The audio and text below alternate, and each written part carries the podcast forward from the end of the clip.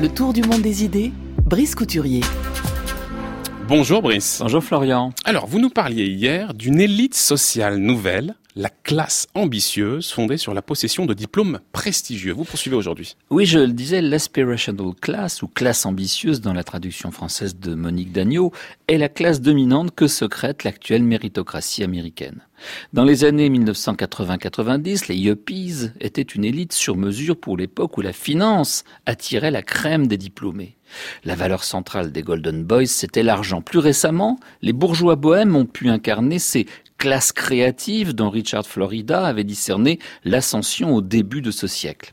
La capacité d'innovation, la mobilité étaient les valeurs dont se targuaient ces classes créatives employées dans la high-tech, les médias, le design, les industries du divertissement. Eh bien, notre actuelle classe ambitieuse, elle, ne jure que par le diplôme et l'acquisition permanente de savoir, de toutes sortes de savoirs. Aux États-Unis, bien sûr, c'est le doctorat d'une université prestigieuse qui atteste de l'appartenance à cette nouvelle élite, et c'est le savoir, la curiosité intellectuelle qui fonde la légitimité, dont se targue cette élite pour dominer la société. Yuppies et Bobo étaient capables d'une certaine distance envers leur groupe d'appartenance, ils n'ignoraient pas la mauvaise conscience, au contraire, parce qu'ils croient mériter leur position sociale par leurs efforts et parce qu'ils se jugent moralement supérieurs au reste de la population, les membres de la classe ambitieuse sont contents d'eux-mêmes. Eh bien, c'est la thèse que défend aussi l'économiste Tyler Cowen dans The Complacent Class, la classe auto-satisfaite, on pourrait traduire, que l'on cite généralement en complément de celui d'Elizabeth Currid Halkett, The Sum of Small Things, dont je vous parlais hier.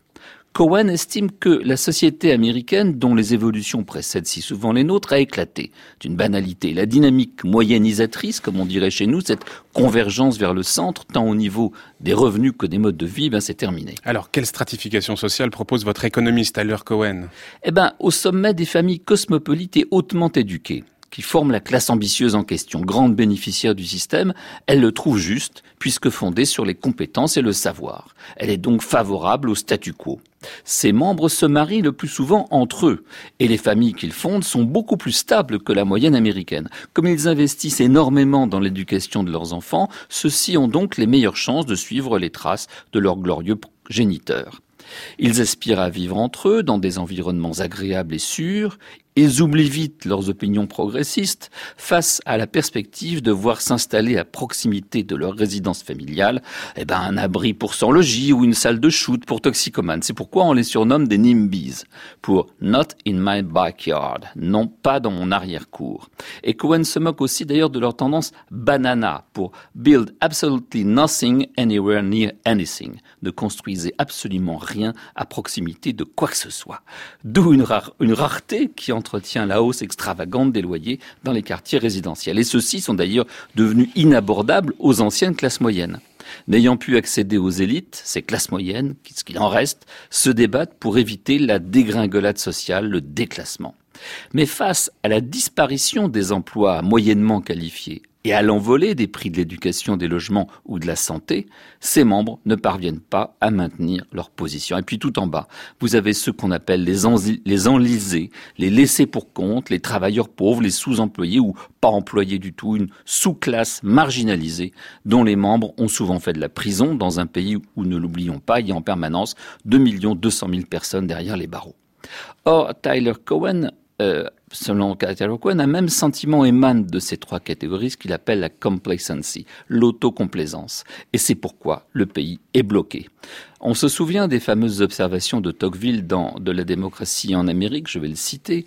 L'Américain embrasse une profession et il la quitte. Il se fixe dans un lieu dont il part peu après pour aller porter ailleurs ses changeants désirs. Il promène ça et là dans les vastes limites des États-Unis sa curiosité inquiète indépendamment des biens qu'il possède, il en imagine à chaque instant mille autres que la mort l'empêchera de goûter s'il ne se hâte. Cette pensée le remplit de troubles, de craintes et de regrets, et maintient son âme dans une sorte de trépidation incessante qui le porte à changer à tout moment de dessin et de lieu. Eh bien, c'est fini. Jamais la mobilité tant géographique que sociale n'a été aussi faible aux États-Unis. De, perdre, de peur de perdre ce qu'ils ont, les uns bougent peu, tandis que les autres sont simplement bloqués par leur pauvreté. La ségrégation fondée sur le niveau de revenu et d'éducation est au maximum. La ségrégation raciale pardon, est de retour. Les États-Unis sont prisonniers de ce que Tyler Cohen nomme une matching culture, c'est-à-dire que pour se sentir bien et en sécurité, les gens ont tendance à aller vers ceux qui leur ressemblent, qui partagent leur goût et leur mode de vie. De leur côté, les nouveaux modes de consommation tendent à aggraver cette stratification sociale. Les sites de streaming musical nous proposent de la musique que nous aimons déjà.